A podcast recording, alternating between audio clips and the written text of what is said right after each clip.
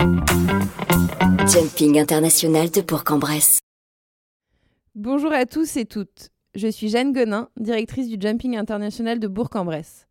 Pour sa 31e édition, l'ensemble du comité organisateur Bourg Sport Équestre vous donne rendez-vous du 18 au 22 mai à Interexpo pour vivre ensemble de grands moments de sport et de convivialité.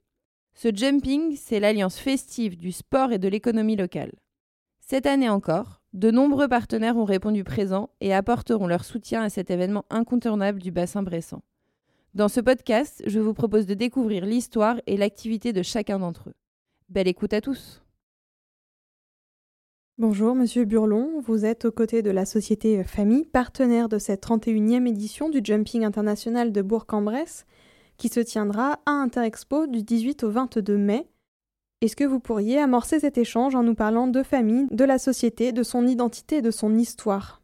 Oui, bonjour. Donc Monsieur Burlon, directeur de région pour le groupe Famille TP.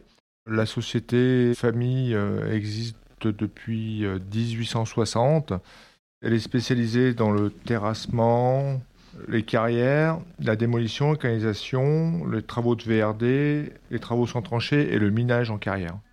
Nous sommes 500 euh, collaborateurs le secteur de Rhône-Alpes, implantés sur le 89, le 21, le 71, le, Jura, l'Ain, le Lyonnais, le 38, euh, le 73, 74, euh, sur la région Rhône-Alpes en, en général. Voilà. Qu'est-ce qui a motivé votre choix d'être partenaire de cette nouvelle édition du jumping?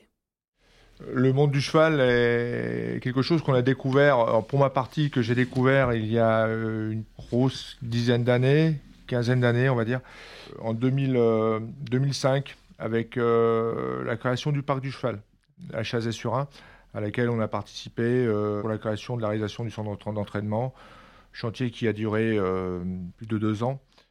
On avait déjà, quelques années auparavant, refait la carrière de la SEB à Bourg-en-Bresse. Et de fil en aiguille, euh, on a fait euh, plusieurs centres équestres depuis, depuis des années. Avez-vous, Monsieur Burlon, une relation particulière au cheval? Personnellement, non. Pour ma partie, non. J'ai dans ma famille des gens qui pratiquent le cheval et qui sont passionnés. Vous avez donc déjà été partenaire du jumping à plusieurs occasions. Pourriez-vous nous parler un petit peu de ces expériences passées euh, au jumping? Est-ce qu'il y a eu des histoires, des anecdotes que vous pourriez partager avec nous? Quelques anecdotes, mais avec Monsieur Landais surtout, où il faut, euh, dernière minute, euh, intervenir d'urgence suite aux mauvaises conditions météo. voilà, donc c'est surtout ces anecdotes-là qui font que c'est toujours passionnant de participer à un nouvel événement. D'après vous, qu'est-ce qui fait de cet événement du jumping un moment incontournable du calendrier bressant? Le fait que le tournoi soit international, ça représente euh, bien euh, le cheval dans la région quand même. Pour moi, c'est très important, je pense, oui. Puis bravo à toute l'équipe parce que c'est beaucoup de volontariat, donc c'est bien. Et pour conclure, pourriez-vous nous dire euh, où est-ce que les auditeurs peuvent suivre votre actualité?